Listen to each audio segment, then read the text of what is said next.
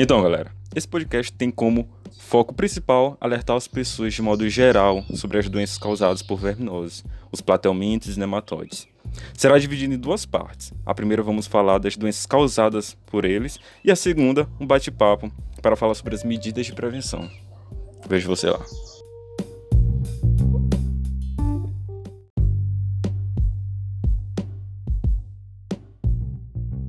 Olá, hoje quem vos fala é o Marcos Vinícius e junto com meu amigo Thales vamos falar sobre animais que podem prejudicar nossa saúde, não só no Maranhão, não só do Nordeste, muito menos ocorre apenas no Brasil, mas sim no mundo todo, que são os vermes. Animais de extrema simplicidade com eficiente funcionalidade. Assim podemos definir os nematóides. São diversos os nomes populares dados a essas verminoses, que em sua grande parte são parasitas, de corpo cilíndrico não dividido em anéis. Segundo dados do G1 em 2018, no Brasil eles afetam 36% da população. Isso é mais de uma em cada três pessoas. E entre as crianças, mais da metade, que são 55%. Das suas características mais simples desses vermes ou lombriga, sabe-se que não possuem cílios ou flagelos para locomoção são também animais de vida livre, até mesmo parasitas. Tem cutículas mortas de colágeno que protege contra toda forma de ambiente hostil. E esses animais têm tubo digestório completo, com boca e ânus.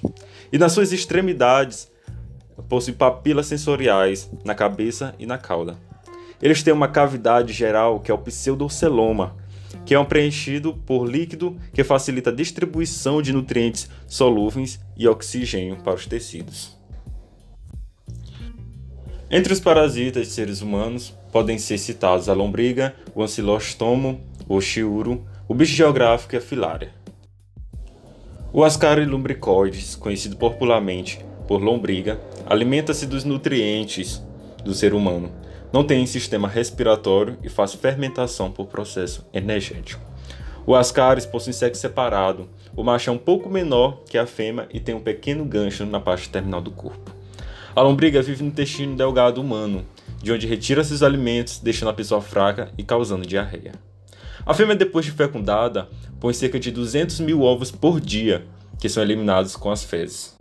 E como alguns hospedeiros não têm um lugar adequado para fazer suas necessidades e fazem em, em, qualquer lugar, acaba que contaminando o solo com os ovos de, desses animais, a água, o alimento. E quando ingeridos com água ou alimentos contaminados, vão originar pequenas larvas que atravessam a parede intestinal e caem na corrente sanguínea. Daí eles vão em direção aos pulmões, da onde passam por uma fase de desenvolvimento, sobe até a faringe, onde são engolidos novamente e atingem o intestino, onde se tornam adultas. Outra verme conhecida é o Oscillostoma do Adenali. É o nematóide que causa a mais comum verminose do Brasil. Estima-se em mais de 20 milhões de brasileiros com a doença, conhecida por ancilostomose. Mede cerca de 1 centímetro, vive no intestino delgado, onde é capaz de sugar o sangue do hospedeiro graças à presença de minúsculas estruturas de forma de gancho. Há casos em que o ser humano possui tanta ancilostomos no intestino que chega a perder sangue suficiente para tornar-se anêmico e ficar com a cor pálida. Por isso a doença é chamada popularmente por amarelão. O ciclo de vida do oscilostomo é semelhante ao ascaris. O modo de entrada do hospedeiro que é diferente. Ele penetra como lava através da pele e pela circulação sanguínea chega aos pulmões, sobe ao sistema respiratório e da faringe, passa pelo sistema digestório até alcançar e fixar-se na parede deste intermediário por meio da sua boca, por meio que sua boca possa sugar os vasos da parede intestinal.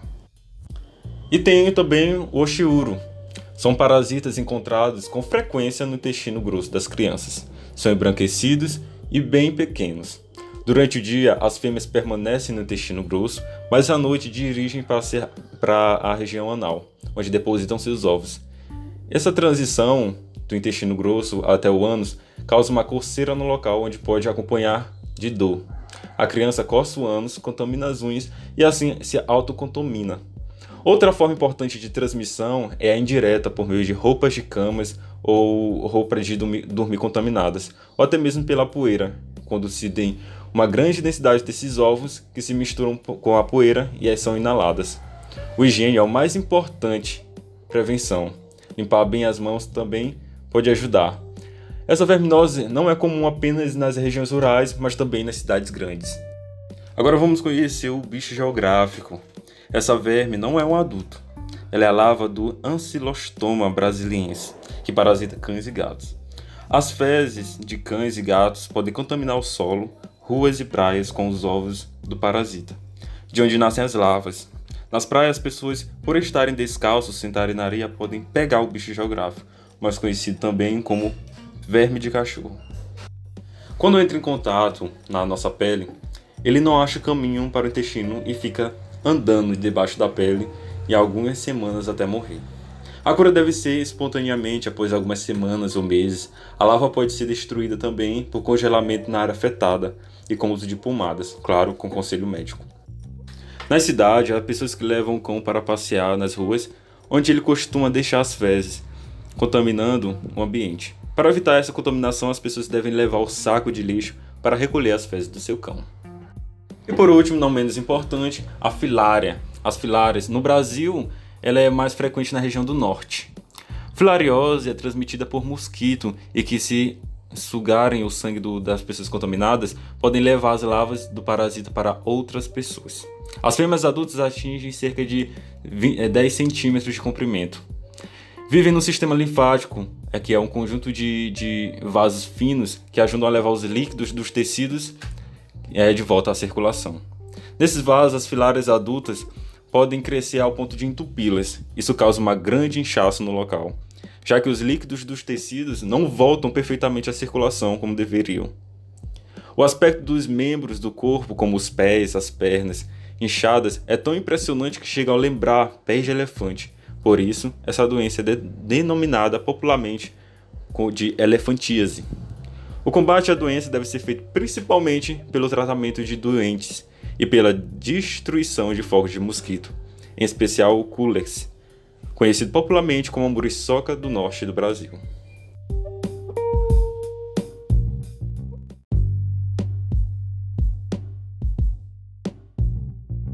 Olá, eu vou falar sobre as verminoses causadas pelos vermes do filo Platelminto.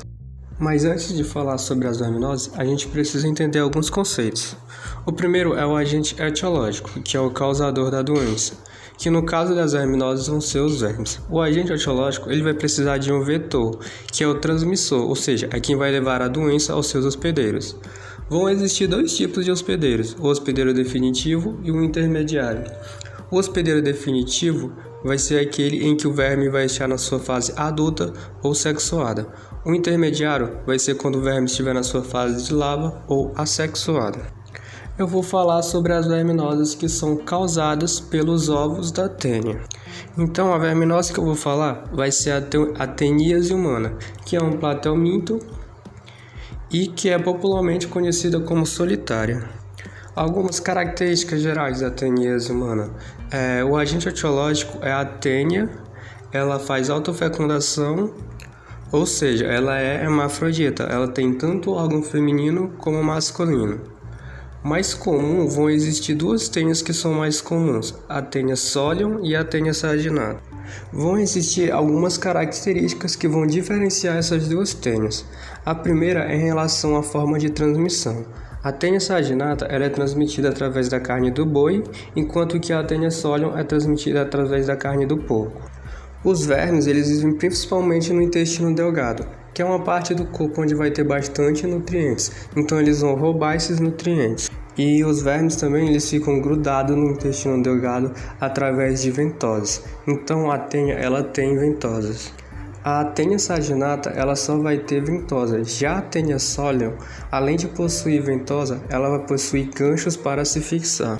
Essa estrutura é chamada de rostro ou rostelo. As duas vão ter cabeça, que também é chamado de escólex. Elas vão ter um pescoço ou colo, que também é conhecida como zona germinativa. É conhecido como zona germinativa porque vai gerar vários pedaços para formar, entre aspas, o corpo da tênia. Cada um desses pedaços vai ter o nome de proglótides. Esses pedaços juntos eles vão dar origem ao estróbito. Em relação ao ciclo da tênia, vai ser o ciclo heterogênico. que é aquele ciclo onde tem mais de um hospedeiro. De modo geral, o hospedeiro definitivo ele vai ser sempre ele vai ser o ser humano. Já o hospedeiro intermediário vai ser o porco ou o boi.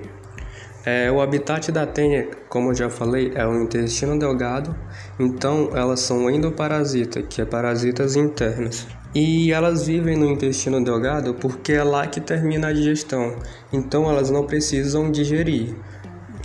Sendo assim, a solitária ela não possui sistema digestório. Em relação à autofecundação ou à reprodução, a gente vai precisar voltar a falar sobre os proglódites. Basicamente, as proglótides, elas têm três: a jovem, a madura e a gravídica. A jovem é a que está mais próxima da cabeça, é quando ela só tem um órgão masculino. A tênia vai começar a amadurecer. Quando ela estiver na fase madura, ela vai ter o órgão masculino e o órgão feminino. Porém, esse órgão masculino precisa fecundar o feminino, e quando fecunda, formam ovos. Então, quando tem um pedaço da tênia cheio de ovos, a gente dá o nome de proglótides gravídicas. Essas proglótides gravídicas vão ser as que vão sair das nossas fezes e acabar infectando outro ser que a gente vai falar depois qual é. Nem todas as proglótides que vão sair das nossas fezes vão ser gravídicas. Em relação ao ciclo da teníase, a gente vai supor que tudo vai começar com o ser humano. Então, o ser humano tem a teníase, ele tem o verme na sua fase adulta, ou seja, ele é o hospedeiro definitivo. O verme vai ficar no intestino delgado, como eu já falei, é onde ele vai roubar os nutrientes. E o mesmo ciclo para a teníase sólium, ele vai servir para saginato. Então a tênia vai pelas fezes liberar pedaços delas com ovos, que são as proglótides gravídicas. Por, por falta de saneamento básico, as pessoas vão acabar defecando essas fezes em gramas ou até mesmo em casinha. O animal, o porco ou boi, ele pode acabar ingerindo esses ovos, então ele vai se infectar com o ovo. O ovo ele vai para o intestino delgado do animal e lá ele vai dar origem a uma lava.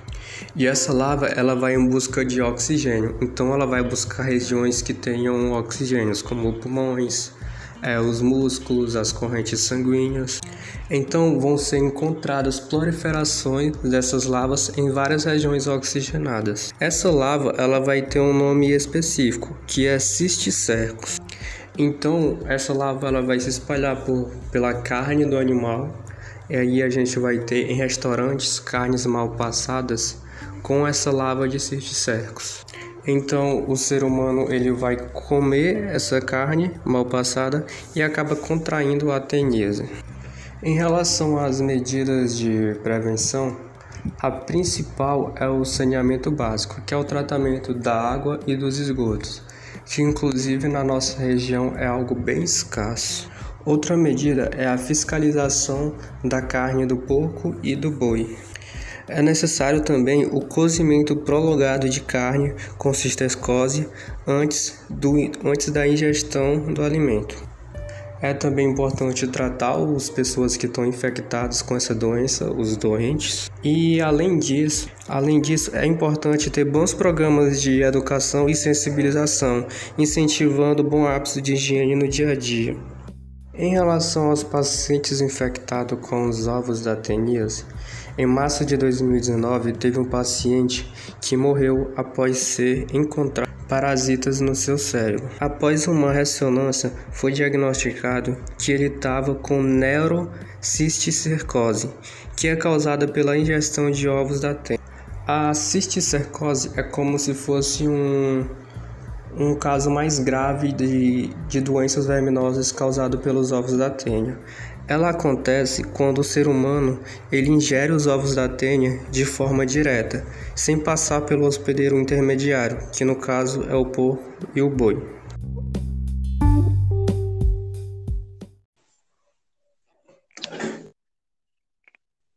Então, agora a gente vai começar o nosso bate-papo falando sobre as verminoses, né, os plateumintes, nematóides. E Thales, eu queria fazer uma pergunta logo de começo, para saber qual a melhor forma de prevenção no caso do, dos plateumintos? É, eu acho que a melhor forma de prevenção vai ser o saneamento básico, porque o saneamento básico ele vai servir basicamente para prevenir todas as verminoses. No caso, por exemplo, da cisticercose, que é uma doença causada pelo, pelos ovos da tenha, é a principal medida de prevenção.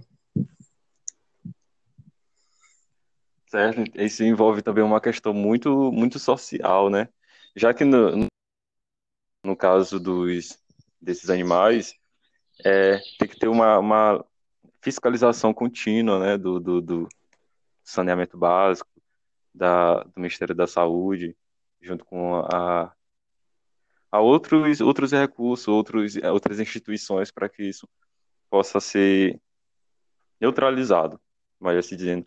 E também uma questão, envolve uma questão muito social, já que muita, muitas, muitas pessoas não têm o, o acesso a um banheiro, um banheiro com vaso sanitário, e acaba fazendo essas necessidades a, a avulso, a qualquer lugar, a qualquer terreno. Isso acaba contaminando o solo, os alimentos e até mesmo a água, né?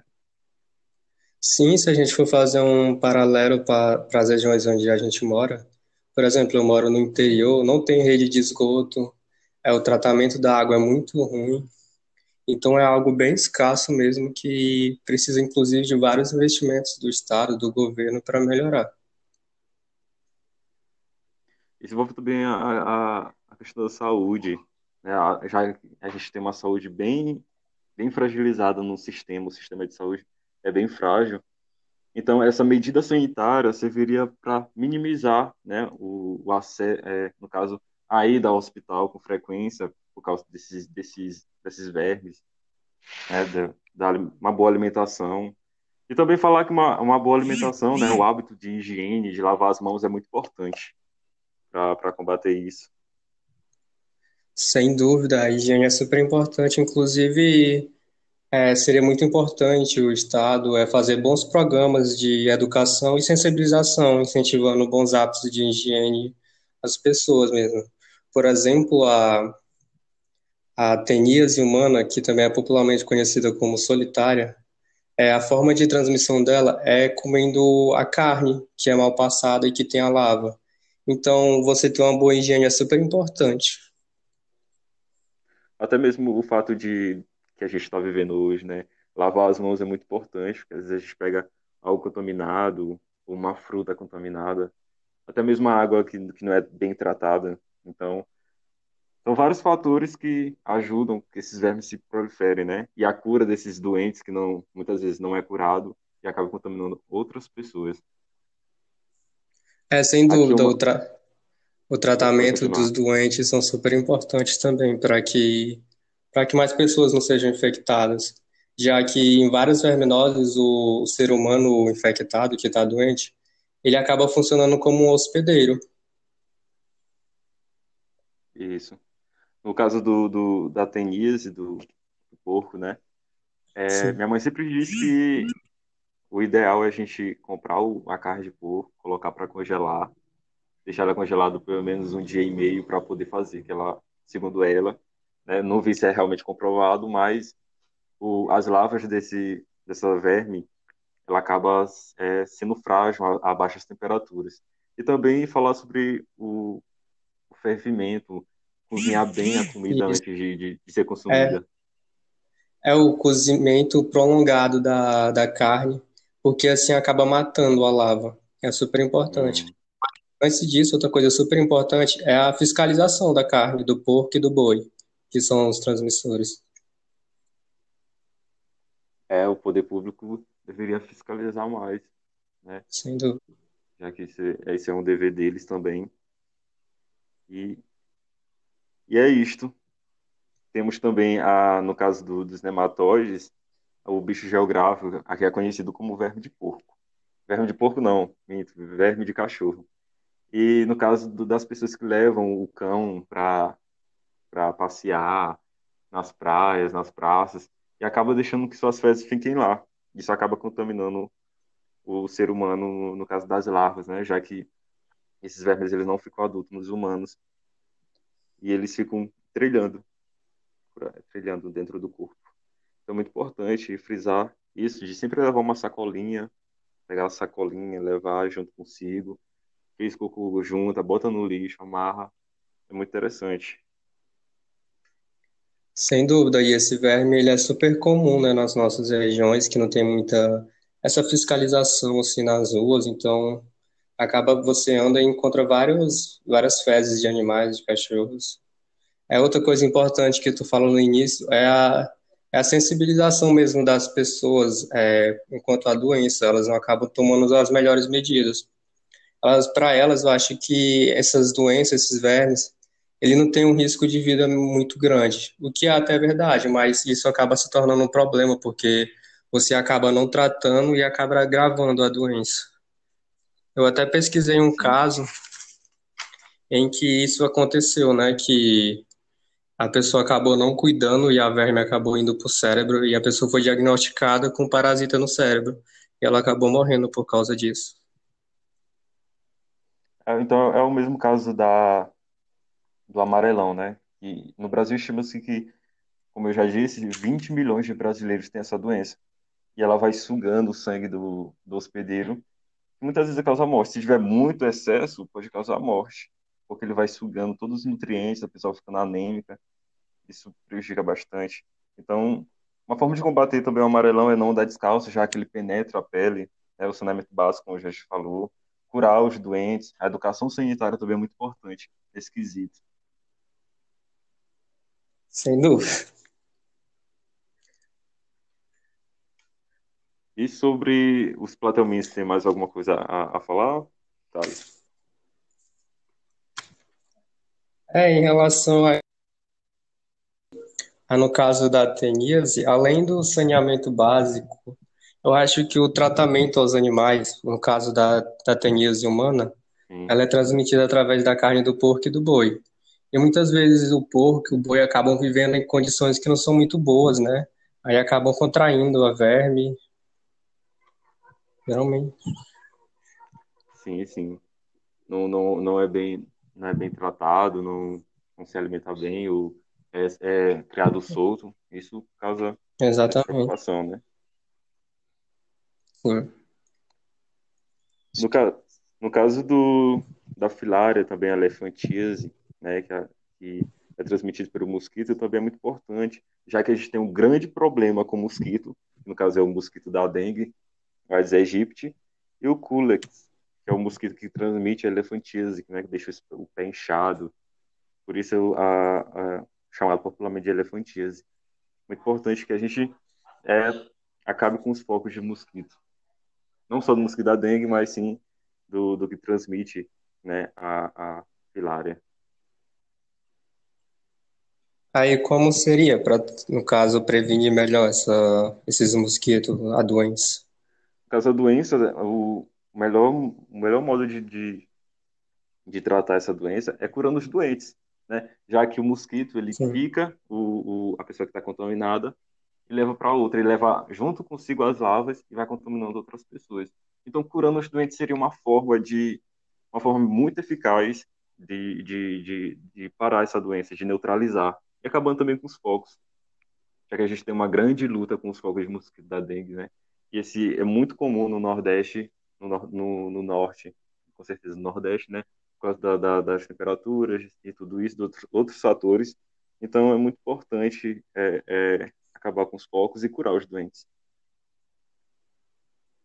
Sem dúvida. Então, no caso aí, o ser humano acaba servindo como um hospedeiro intermediário, né? Ele carrega os ovos. Sim no caso, hospedeiro intermediário e, e,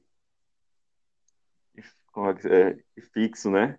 Porque o, o, o verme ele continua lá no, sistema linfático e seus ovos ficam lá nadando pelo sangue e acaba contaminando as pessoas por meio do mosquito. É o agente etiológico, é o agente transmissor, né? Mais alguma coisa, Thales? É 10 minutos. É, eu acho que. Serviu para alertar algumas pessoas, né? Nossas informações. Sim. Então a gente. Mas eu acho que fica isso. Acho então, que gente... principalmente. Pode falar. Eu acho que principalmente as pessoas entenderem também que, que essas medidas de prevenção elas vão além de, do governo e sim depende delas também, né? De medida. Você falou, por exemplo, é, do, da doença que, que o cachorro ele deixa as fezes e alguém acaba pisando. Uhum. Acho que cabe muito às pessoas é, também não, não permitir que o cachorro, não só o governo, não só alguma fiscalização, as pessoas também precisam ter essa sensibilização. Sim, já que são medidas simples que qualquer pessoa pode fazer, Sim. como lavar as mãos, não andar descalço, né, levar sacolinha no bolso, no caso do cachorro. Então são medidas que vão além do governo também, e sim de si próprio. Uma medida de prevenção si, você está ajudando ao outro e a você mesmo. Aí são medidas que você não precisa. É, óbvio que você precisa do governo fazendo uma fiscalização, mas você também pode ajudar, não sei, não agir de forma irresponsável. Né? É, essa é a palavra, não agir de forma irresponsável. Acho que tá bom. Então, Thales, a gente fica por aqui. Até outro podcast. Prazer enorme. Até mais. Valeu. Tchau. Tchau.